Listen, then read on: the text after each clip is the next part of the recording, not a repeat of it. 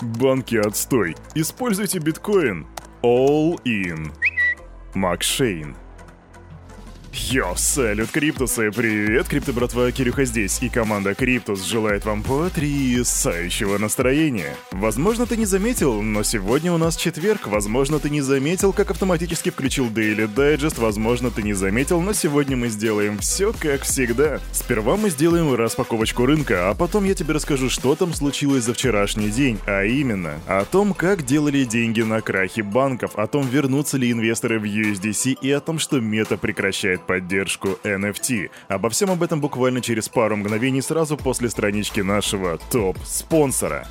Крипто кошельков много, но команда Криптус ставит лайк лишь одному – мобильный DeFi кошелек OneInch. Для многих стран тут доступна покупка криптовалюты с помощью обычной банковской карточки, ну и конечно же ты можешь хранить, пересылать и обменивать свои токены по максимально выгодным курсам с доступом ко всем децентрализованным биржам. Расширь свои криптогоризонты с мобильным DeFi кошельком OneInch. Качай на Android и iOS, ссылка в описании.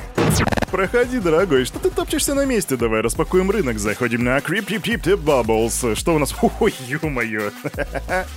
Вот этого я не ожидал. Я прям такой думаю, сейчас ворвусь, порадую всех своих криптонов зеленым цветом, а тут нифига, дорогие друзья. А дорогие крипто-братья, крипто-сестры, у нас сегодня с вами падение по всему рынку. Среднее число падения, дайте-ка посчитайте, примерно 11%. Да, Filecoin минус 18,6, MKR минус 15,9, SNX минус 20%, OneInch минус 8,6, Rocketpool минус 9,4. Ву-ху-ху. Это больно.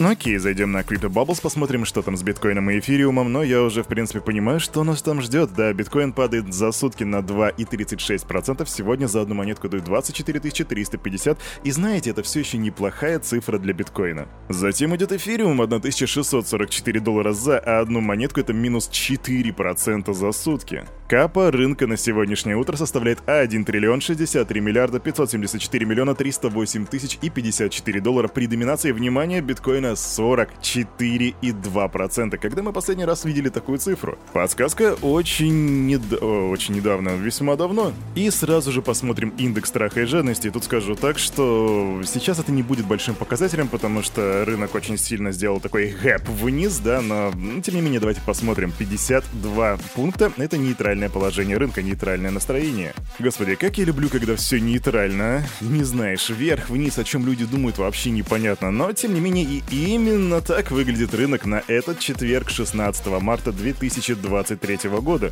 Ну а теперь, дорогие друзья, время отправляться в Криптополис, чтобы узнать, что там за новости. Погнали! Новости, хреновости.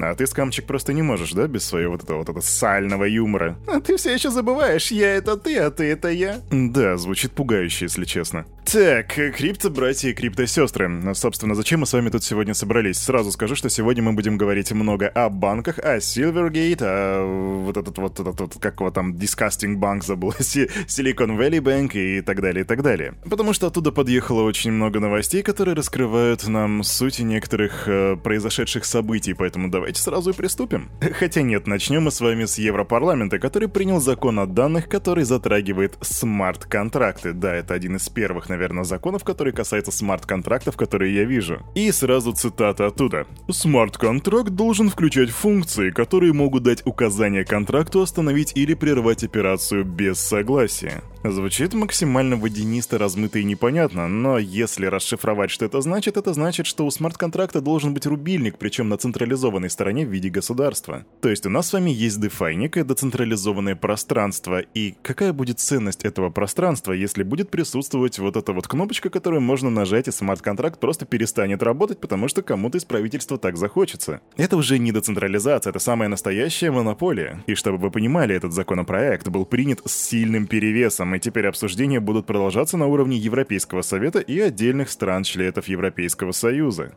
Да, неприятный звоночек и прямо оттуда, откуда не ждали. Anyway, пока что информации мало, и как только будут появляться апдейты, команда Криптус тебе об этом сообщит. Идем дальше.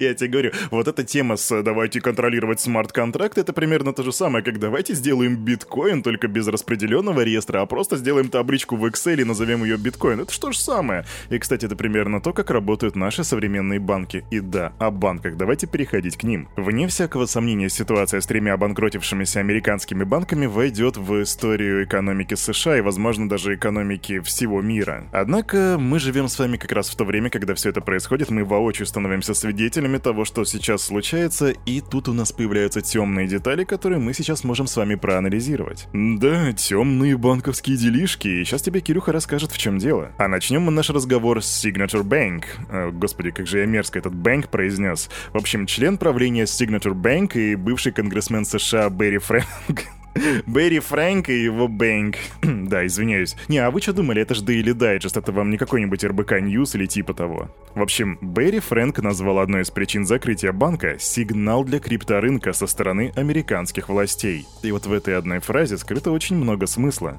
В воскресенье 12 марта поздно вечером власти США объявили о том, что закрывают Signature Bank, и он переходит под их контроль для защиты вкладчиков и стабильности финансовой системы США. А теперь запомни эту дату, 12 марта, и мы возвращаемся на два дня назад в 10 марта. Тогда клиенты Signature были напуганы внезапным крахом другого банка, который называется Silicon Valley Bank, и они были обеспокоены тем, что незастрахованные депозиты могут быть заблокированы или потеряна ценность может быть, в общем, и так далее, и так далее. Клиенты вывели тогда бабок на 10 миллиардов долларов. Однако, по словам Фрэнка, сразу после этого руководители Signature изучили все возможности, чтобы укрепить положение банка, включая поиск дополнительного капитала и оценку интереса со стороны потенциальных покупателей. Фрэнк сказал, что к воскресенью отток депозитов замедлился, и руководители полагали, что ситуация была стабилизирована. Однако вместо этого топ-менеджеры Signature без промедления были уволены, а банк закрыт. И по словам Фрэнка, для этого не было реальной объективной причины. Я думаю, что частично смысл закрытия заключается в том, что регуляторы хотели отправить очень сильный антикриптовалютный сигнал. Так заявил бывший конгрессмен. И вот тут да, можно сказать, зок-зок, теории заговора и прочее, но мы это не первый раз видим, мы знаем, как иногда работает правительство, и что иногда просто для того, чтобы преподать кому-то урок, они готовы банкротить целые банки. Lehman Brothers, привет. И вот и здесь человек говорит, что ситуация начала стабилизироваться, и вроде как все становилось нормально, но, видимо, стабилизация ситуации не входила в чьи-то планы. Таким образом, банк перешел под управление государства. Тот самый банк, который дружествен криптовалютам. Просто подумай об этом. Идем дальше.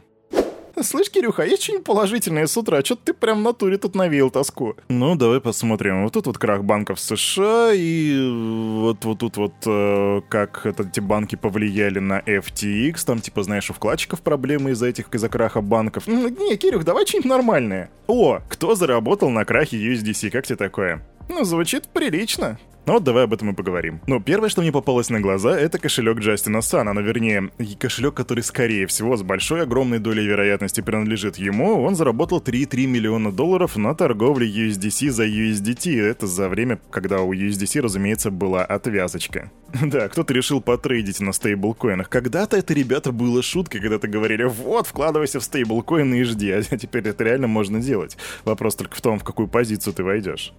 А еще на этом крахе заработали различные биржи по типу Binance, которые вводили фьючерсы с плечом на, стей... на, на торговые пары в виде стейблкоинов, там 10, 20, 30 иксов. Зачем они это делали? Ну, потому что подобные дипеги, казалось бы, казалось бы, это кошмар, и все должны там заморозить эту позицию. Нифига! Вводится торговля с плечами. Зачем? А для того, чтобы создать ажиотаж, чтобы создать трафик, который будет проходить через биржу. Это очень полезная тема. А еще за всей этой ширмой падения USDC и краха банков к нам подобрался проект, который мы так не замечали изначально. Это TUSD или TrueUSD или настоящий USD. Это стейблкоин, который создан командой DeFi протокола True Finance и работающий на блокчейнах Ethereum, Tron и BNB Smart Chain, он же BSK. Тут забавный момент. 15 марта Binance объявили, что нулевая комиссия в торговых парах с биткоином будет действовать теперь только для токена TUSD, и эта акция начнется 22 марта.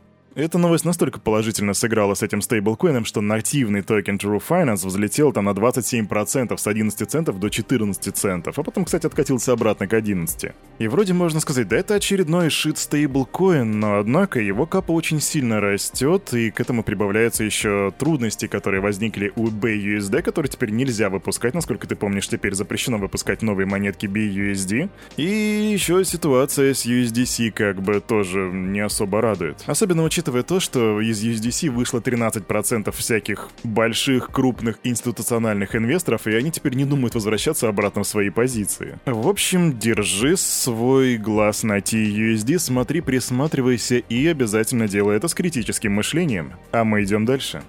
И быстренькое самоисправление не 13%, а 2%, тут ошибочка. А второе, а это быстрая новость. Власти Германии, США и Интерпол накрыли биткоин-миксер, который называется Chip Mixer. Они отключили его инфраструктуру, изъяли 4 сервера, 1909 биткоинов и 7 терабайтов данных. И можно сказать, а, что такое, 1900 биткоинов, просто копейки. А, да, но однако Chip Mixer, возможно, был замешан в том, чтобы помогал, что в том, что помогал отмывать почти 152 тысячи биткоинов. Так что теперь у этих ребят будут проблемы проблемы. Если будут новости, мы тебе сообщим.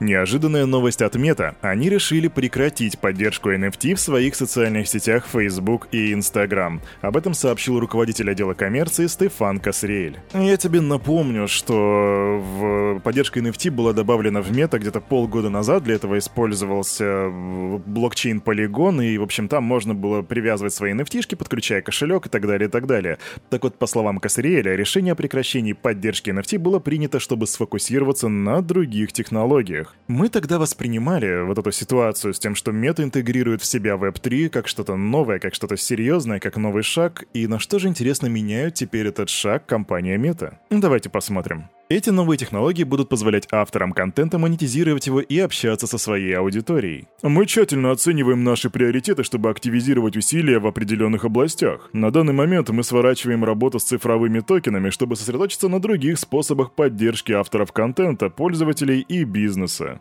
Так, собственно, заявляет Касриэль, это прямая цитата. Теперь приоритетами компании стало создание и внедрение платежных инструментов на своей платформе, в мессенджере и сервисе коротких видео Reels. Но также, по словам Касриэля, Мета продолжит развивать платежный сервис MetaPay. И я вообще не понимаю, Неужели это такая дорогостоящая технология держать у себя на своем сервисе привязку NFT-шек?